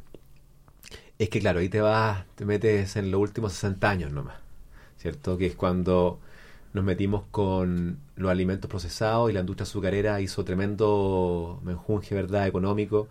eh, y nos estafó a todos diciendo que la culpa era el colesterol y, y el azúcar se metió en todos los, en todos los bandos. Correcto. Eh, por supuesto que eso no es así. Por supuesto que uno dice meternos con alimentos procesados azucarados es dañino. Por supuesto, es bastante evidente y eso la ciencia... Ahora, Sí. ¿el problema es el colesterol? Tampoco es el colesterol el problema. El problema no tiene que ver con los nutrientes en sí. Porque, por ejemplo, tú, Nico, en el día formas 900 miligramos de colesterol en promedio. 900 miligramos. Y una dieta omnívora consume en promedio entre 350 y 400 miligramos. Correcto. Entonces, si yo produzco 900 y puedo sacar de afuera 350, ¿el problema es el colesterol? Por Mm. supuesto que no. El problema está en que ese colesterol, ¿dónde va a caer? ¿En un ambiente disbiótico, inflamatorio y oxidativo? ¿En un ambiente antidisbiótico, antiinflamatorio o antioxidativo? Pero es culpa, entonces, Es que quiero, voy, voy- voy para allá. Es culpa entonces, Nico, de la información. ¿A qué me refiero? la, la información previa. la, la información que deriva del alimento. El alimento es información. Vestido de nutrientes. Se viste de nutrientes, se viste de colores, de hecho, que son Sí, muy claro. interesantes, para mostrarte que en ciertos colores habitan cierta información Correcto. y otro color habita cierta información. Entonces, cuando observamos que los pueblos más longevos han habitado en zonas donde se predomina el consumo del 90% de plantas, pero comida real. Ahí viene el tema más importante. La comida real en base a información plantea, de planta. ¿Por qué? Porque ahí se esconde lo que alimenta a- al centro de comando de la subfísica mental del ser humano, que es la microbiota, que es ese conjunto de bacterias, hongos, virus y protozoos que habitan en nuestro intestino, principalmente en el colon, y que recibe entonces información visible y no y- e invisible. Claro, y, y ahí solo el comentario que cuando alguien se mete un antibiótico, yo destruyo toda esa, Esa microbiota, microbiota, claro, la modulas. que me deja expuesto a, a enfermedades. Tal cual. Te deja expuesto, ¿por qué?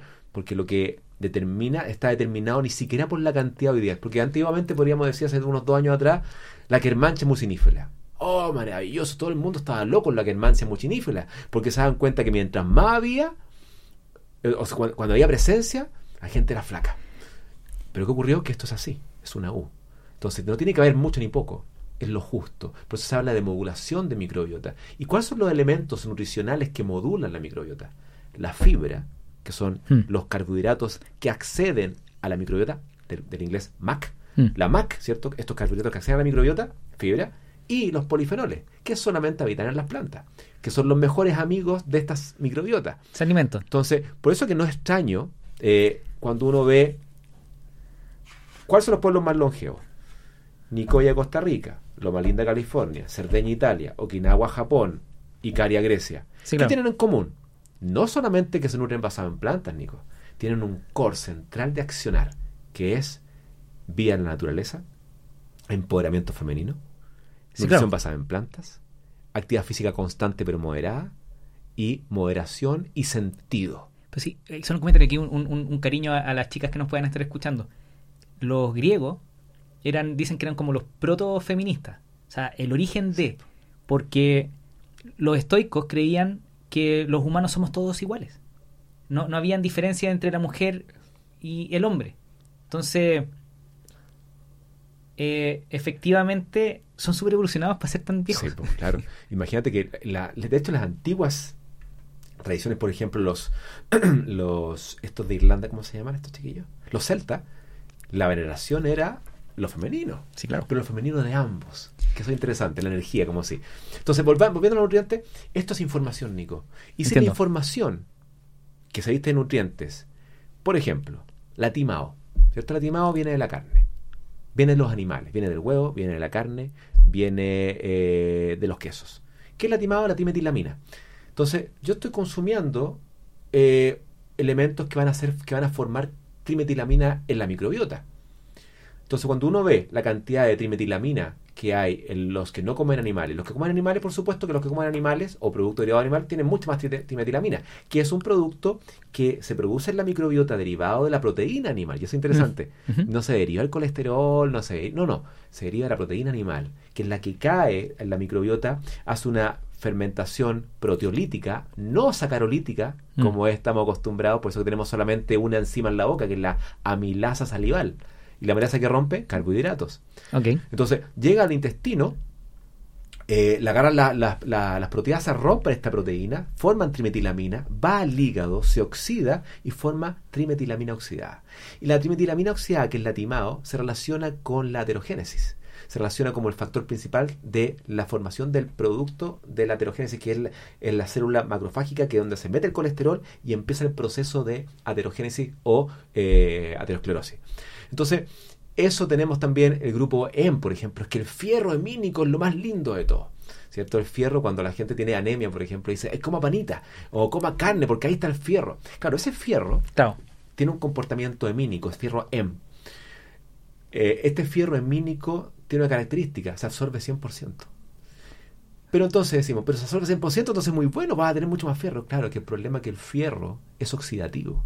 Y si el fierro que es oxidativo viene asociado también a nitritos, nitras, nitratos, derivados de su cocción, entrego la sopa para el cáncer, que es estrés oxidativo, derivado del grupo M, del fierro hemínico, y también disrupción genómica, inestabilidad genómica derivada del grupo nitrito-nitrato. Correcto. Entonces, esa sopa tóxica, esa sopa eh, pro cáncer, habita en un ambiente rico en proteínas animales. No tiene que ver con el colesterol, por supuesto que no.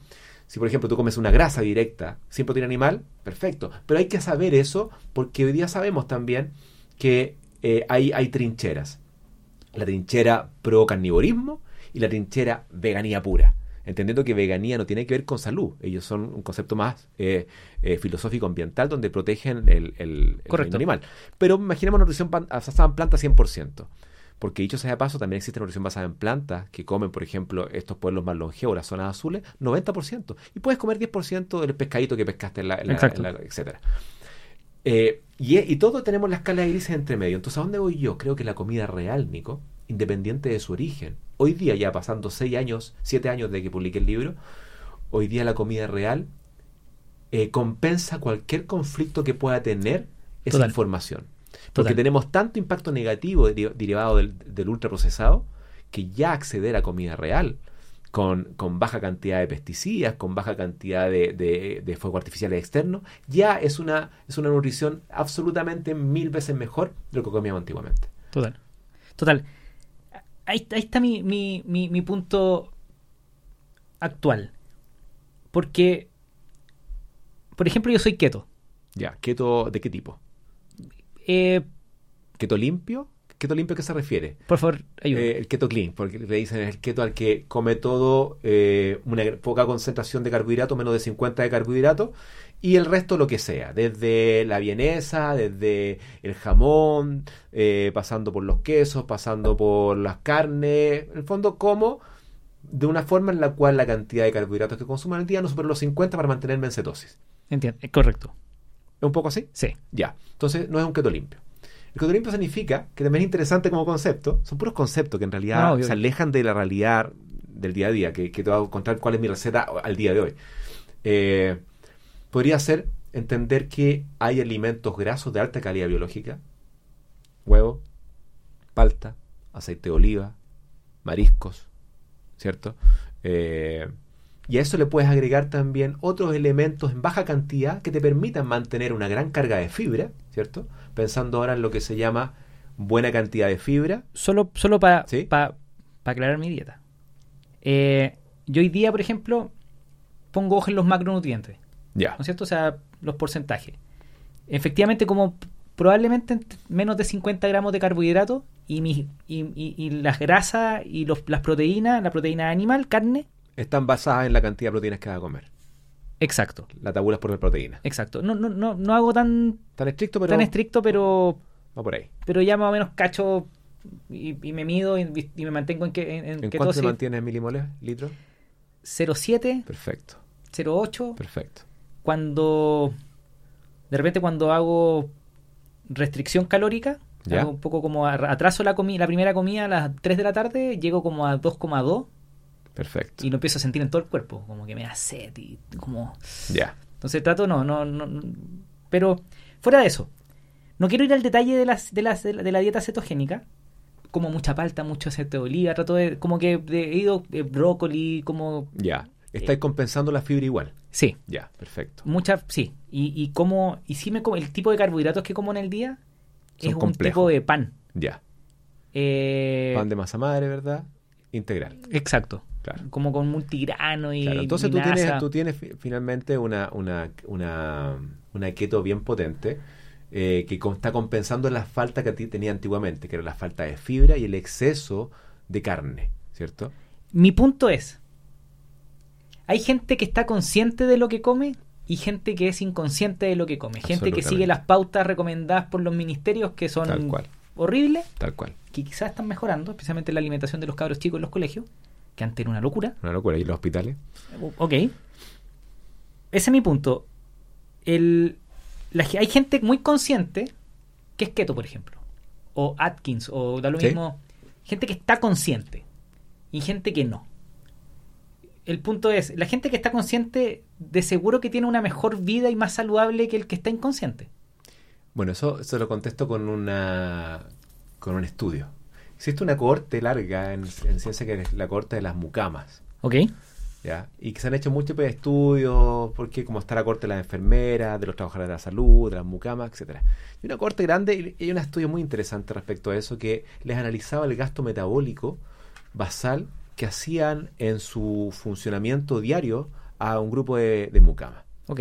Eh, y le analizaba también todos parámetros de performance cardiovascular, eh, bioquímico de resistencia a insulina, metabolismo de los lípidos, metabolismo de los hidratos de carbono. Perfecto, y mostraron que el efecto que tenían era muy interesante por la cantidad de, actividad física que tenían en el día, pero ellas era su trabajo.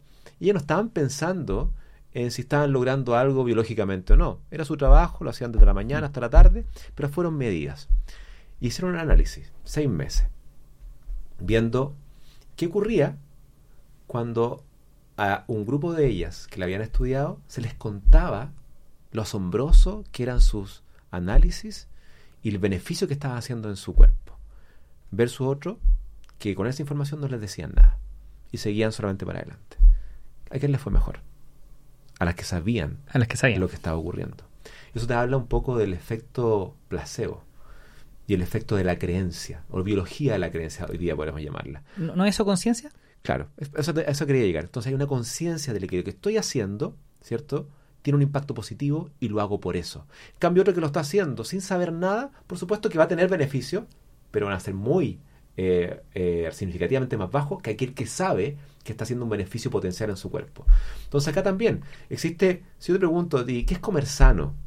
Comer sano es súper lógico, Nico.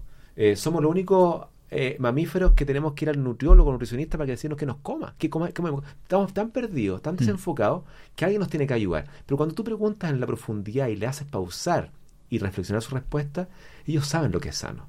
Saben que tenemos que comer vegetales, saben que tenemos que comer un poco de fruta cuando es de estación, saben que tenemos que comer un poco de semillas, saben que disponemos de esto, porque cuando tú lo observas está también la- el proceso predigestivo, donde Correcto. yo babeo con ciertas cosas. ¿Cierto? Si a un niño tú le colocas un pedazo de conejo crudo o una mandarina, va a haber un, una- una- un preconcepto que es predigestivo, que es una, una salivación, que no tiene que ver con la conciencia porque no sabe lo que es Claro. eso. Sin embargo, va a salivar con la mandarina y no va a salivar con el conejo. Claro. Entonces, hay elementos que uno podría decir que internamente ¿Qué te dicen? Eh, internamente no tenemos esa, esa, esa pulsión hacia el animal, más que cuando está, ¿cierto?, el vacío, en la parrillita, con salsita, etcétera, ahí parece ser bastante palatable. Pero Ah. si yo te digo, mira, ahí tenés un chanchito, andas, eh, agárralo, mátalo y te lo comes así con cartilajito y toda la cosa, como los carnívoros. Correcto. O si no, es como una cosa media híbrida que tiene que ver con la palatabilidad, con la cultura, etcétera. Miles de cosas que no definen nuestra eh, naturaleza como, como frugívoros o algo mucho más derivado del el consumo de plantas. Ahora, por supuesto, es que las plantas, doctor, están cada vez más malas, la tierra está devastada, por supuesto. Y ese es un costo que hay que pagar entonces, flexibilizando tu postura, Claro. entrando también con quizás otro tipo de alimentos que aquel que la tierra ya no tiene como nutriente. Porque, por ejemplo, si la, si la espinaca antiguamente tenía 120 miligramos de fierro por 100 gramos y hoy día tiene 3 miligramos de fierro por 100 gramos, algo pasó en la tierra. Yo, yo tengo un amigo que, que trabaja en la industria de la comida, tiene restaurantes. Y es un súper emprendedor, un- lo voy a invitar al programa, se llama Camilo Navarrete. Y él me decía, él, él- él es súper marquetero y va viendo tendencia. Y el otro día me dijo, Nico, Plant Base está de retirada. Ese no más te voy a decir. Y yo, y, y su argumento tenía que ver, o sea, no su argumento, pero como lo, lo que, lo que mencionaba era el tema de los ultraprocesados. Sí, Que me decían, oye Nico, pero no sé, los Notco. claro. ¿Cuántos ingredientes hay en la hamburguesa Claro Notco? sí. Por eso que hablo de comida real, evitar los ultraprocesados. tal cual. Eh, lo que tú hablabas de, de, de enseñar como los carvings, que son como... Sí, ¿Cómo se traduce carvings? Eh, Las cravings, es Cravings. las, son las eh, pulsiones adictivas a Pulsiones. la comida, claro. Por ejemplo, yo ahora estoy craving o Sí, así, craving. pulsiones. Tengo una, una gran pulsión de sal. De sal, claro. Estoy bajo en electrolito. Está bajo el electrolito, seguro. O sea, necesito... Claro. Pero así me tomaría una michelada ya. Exacto. ¿No es cierto? Claro. Con esto quiero ir terminando. Con en la nutrición, por ejemplo, el, el azúcar produce esto porque el- el- tú- cuando pusiste el ejemplo de los niños, la mandarina o, O el conejo. o el conejo, él se va a querer comer la mandarina, pero hoy Pero día... no va a querer, es importante, va a salivar, que es un subconsciente. Ok. O sea, se- se antecede al conocimiento de cuál es rico. Pero no, no es lo mismo que pasa hoy día con el, con el consumo, consumo excesivo de azúcar en los niños. Que, Claro, claro, claro. si tú le ponías a un niño Porque estoy hablando con Un una guagua, pedazo- es que una guagua no, va- no tiene ese, ese conocimiento. Ok. previo, ¿está ahí? Ahí le, le estamos sacando ese concepto de ya sé lo que es el azúcar. No lo tengo, no tengo claro. Entonces quería ir con... Em, ok, yo tengo una hija. Entonces lo que he tratado de hacer con mi hija, con mi señora, es que coma con la mano, por ejemplo. Perfecto. Cuando yo como, este, este, agarra el brócoli, agarra la carne. He tratado de no endulzar sus, sus, sus comidas Perfecto. más allá de lo natural. Perfecto. Que se coma la fruta entera, no jugos. Eh, ¿Qué recomendación le, le daría a un papá que está pero bombardeado de información de vida saludable y de que es lo que puede, y está pero totalmente bombardeado, Primero que pero se quiere nutrir claro. bien a sus hijos? Primero que se rinda y que sepa que todos nosotros sobrevivimos sin problema con una nutrición bastante paupérrima. Primera cosa. ¿Cierto? Una nutrición de casa, donde tenía comíamos Stockman, comíamos negrita. Con el tarro de leche nido. Con el tarro de leche nido y que a nadie se le cayó el Rolex y todos sobrevivimos y estamos acá y la vida sigue. Primera cosa, entonces, ¿por qué? Porque si no empezáis a agarrarte una ansiedad eh, eh, y empiezas a sobreactuar y empiezas a vivir lo que se llama hoy día, muchas veces que ya se, se documenta como tal, la ortorexia nervosa, que es hacer lo correcto en forma completamente compulsiva, ya como enfermedad, como un trastorno. Sí, claro. Ya, entonces, De primero... hecho, de hecho, estos dispositivos generan problemas también en... Por eso, en- claro, estoy ahí mirando, hay que tener mucho cuidado y control de la tecnología. Lo mismo que entonces, primera cosa, tranquilo, no pasa nada, estamos en un ambiente donde tenemos más información, pero la información es mucho más sencilla. Si queremos proteger la salud derivada de la alimentación para nuestros hijos, eh, para tener su mejor potencialidad, primero tenemos que entender que existe la comida procesada, la ultraprocesada y la comida real. ¿Cuál es la comida real? Aquello que tiene un ingrediente. ¿Qué tiene el limón? Tiene limón. ¿Qué tiene el huevo? Tiene huevo. ¿Qué tiene la palta? Tiene Hmm. palta. ¿Qué tiene el pan de la esquina? 17 ingredientes. Para afuera. Entonces empezamos a quedarnos con aquello que tenga un ingrediente que tiene el zapallo italiano, un ingrediente que tiene el zapallo, un ingrediente que tiene... eh, entonces me hago un charquicán. Una papa, un charquicán. Correcto. Perfecto. Eh, la carne entonces, la de, la de Morrison no. Si tú te gusta y sabes que finalmente el consumo mayor de carne se relaciona con riesgo cardiovascular, asúmelo y tú empiezas a hacer el camino medio. Pero eso va a ser mucho mejor que llenarte de sufritos en la mañana, de cornflakes en la mañana, de toda esa basura vestida de saludable, que no lo es. Entonces, comida real. ¿Y ahora con qué le pongo el sufijo? Comida real, comida real. Principalmente plantas, en, alta cantidad de plantas. Hay, no hay que desconocer lo que dice la ciencia la nutrición, lo que dicen los pueblos más longevos, que en las plantas están los elementos que van a importar en la microbiota y en la mitocondria, ¿cierto? Los elementos más salutogénicos de aquellos dos sensores. Entonces, un por 80% de plantitas, maravilloso. Y un 20% de animal que sea real, nada procesado. Sácate los jamones, sácate los salames, sácate las vienesas. Total. Entonces, y ahora, ¿con qué guío? ¿De de qué cosa? Que en la semana te pasees por todos los colores. Ahí está listo. Entonces, una comida real, con un 80% plantas idealmente, basada en colores, y ojalá mientras el sol está arriba. Es decir, con una regulación circadiana. Hmm. Yo como entonces mientras el sol está arriba. Y ojalá eh, dos o tres veces máximos al día. Ya donde tenga un espacio de no comer para poder tener esto que, que es fisiológico, que es el pendular entre glucosis y cetosis, ¿cierto? Donde estoy viviendo el efecto de la comida, ¿cierto? ¿Y qué hago con el efecto de la comida? Construyo y ensucio. ¿Y qué hago en cetosis? Limpio, reparo, reciclo y aprendo. Claro. ¿Y con qué refrendo el aprendizaje vivido en ayuno? Con el alimento. Entonces, no es que hago ayunitos intermitentes y me como puras porquerías porque sería como lavarse los dientes con galletas tritón. Total. La idea es entonces entender que debo vivir fisiológicamente este vaivén entre cetosis y glucosis. No, maravilloso. Yo creo. Y es lo que, lo que, lo que yo quiero hacer con mi hija, o sea, darle comida real. De hecho, no le gusta la sal. ¿Viste? No me la pide. está incluida ya. Y ella me dice, papá, sin sal, porque me ve a mí comer mucha sal. No, sin sal. Entonces, oh, no hay problema. No ocupo endulzante. Los yogures son sin, sin endulzante. Eh, y tratar de alguna manera que cuando ella llegue a una edad ya más grande, cuando empiece a ir al colegio y cuando esté en, cumpleaños y ahí le toque tomar decisiones, pueda hacer esa decisión más consciente y, Y lo- que, no, y que y que sea tan aprendida. Tal cual. Y eso, eso lo entretenido, Nico, que también como consejo final para los padres que están en esta disyuntiva donde jamás tuvieron tanta información y también están más perdidos que nunca.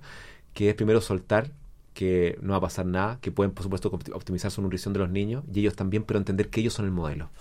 Y ellos y los niños van a aprender acorde al modelo que vean. Da lo mismo lo que les digas, no da lo mismo, pero sí el efecto es muy bajo versus el correlato que tiene el modelaje, lo que les estoy mostrando, lo que estoy haciendo yo. Y si cuando salen entonces ellos definen hacer cualquier cosa, da lo mismo. Porque tenemos, imagínate, tres comidas al día. En 365 días son 1069 Siete, comidas. siete cumpleaños al año O sea, da lo mismo. Da lo mismo. O sea, Y te- que- te, y que la regalo el abuela le nuevo, te regalo la abuela, te regalo lo que quieras. La consistencia ocurre en el hogar. Totalmente. Rodo, muchas gracias. Este libro yo creo que es, in- es increíble para empezar. Exacto, es un desde. ¿Por qué digo esto?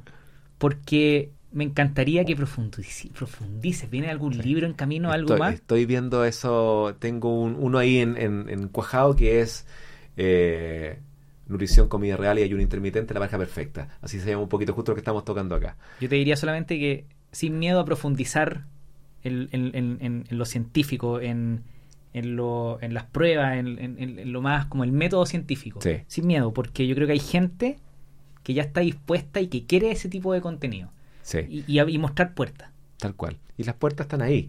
Ahora hay que también ir a experimentarlas. Entonces, cuando uno experimenta una tendencia, experimentala, métete ahí, métete al keto, métete al carnivorismo y explora qué siente tu cuerpo. El Exacto. cuerpo habla continuamente. Exacto. El problema es que queremos que alguien nos diga qué hacer. Pero si no lo experimentas, vas a estar siempre sesgado a lo que el otro diga. Entonces, atrévete a experimentar. Eh, tenemos hoy día tendencias de todo tipo, pero lo más importante es de dónde proviene eh, tu acercamiento a esa experiencia. Proviene porque lo estás sintiendo, porque alguien te lo contó, porque le fue bien con el peso. Y pregúntanse eso. Siempre es la conciencia o la vibración que hay detrás de la acción. Total. Rodo, Agradecido, maestro. muchas gracias por estar conmigo casi una hora veinte. Wow, nos pegamos un tremendo. Se pasó volando. Medio trip. Muchas gracias. Amigazo, ag- agradecido lo que estás haciendo. eh, eres una persona extraordinaria y me encanta lo que estás haciendo y todo mi apoyo para todo lo que viene porque claramente Fly Crew se viene con todo. Vamos a ver cómo nos va. De Muchas gracias. Muchas gracias a ti, amigo.